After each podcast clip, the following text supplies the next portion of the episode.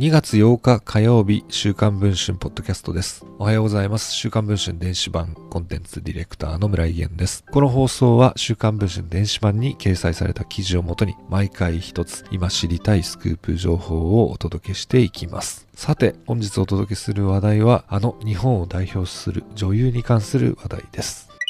NHK の連続テレビ小説カムカムエヴリバディで2代目ヒロインのルイを演じている女優の深津絵里さん。そんな深津さんの芸能界入りに携わった地元の恩人女性が週刊文春の取材に応じ、深津さんのデビュー秘話を明かしました。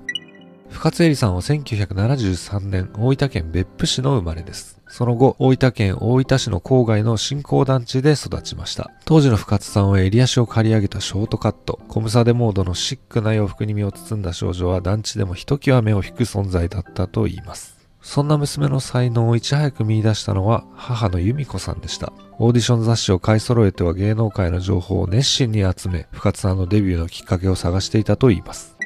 転機は13歳だった1986年、ミス原宿コンテストでグランプリに輝きました。深津さんに出場を進めた恩人の女性によると、この女性が以前勤めていたレコード会社の人に、大分から誰かいないかと言われ、音楽関係の教室に携わる知人に聞いたところ、一人目力が半端じゃない子がいると言われたそうです。初対面でその魅力に惹かれた女性は母の由美子さんとも意気投合し指導を任されたといいます。ただ、深津さん本人はあまり乗り気ではなかったと言います。それでもオーディションでは度胸を見せつけ、独自の感性も発揮。関係者から高い評価を受け、デビューが決まったと言います。翌1987年、深津さんは14歳で上京します。当初はアイドル歌手としても CD をリリースしましたが、次第に女優としての道を本格的に歩んでいくことになります。それから35年余り、カムカムエヴリバディの演技でも多くの視聴者を魅了している深津さん、今や日本を代表する女優となりました。地元の恩人の女性は、あの時の13歳がこんな49歳になるなんて思わなかったと週刊文春の取材に語ってくれました。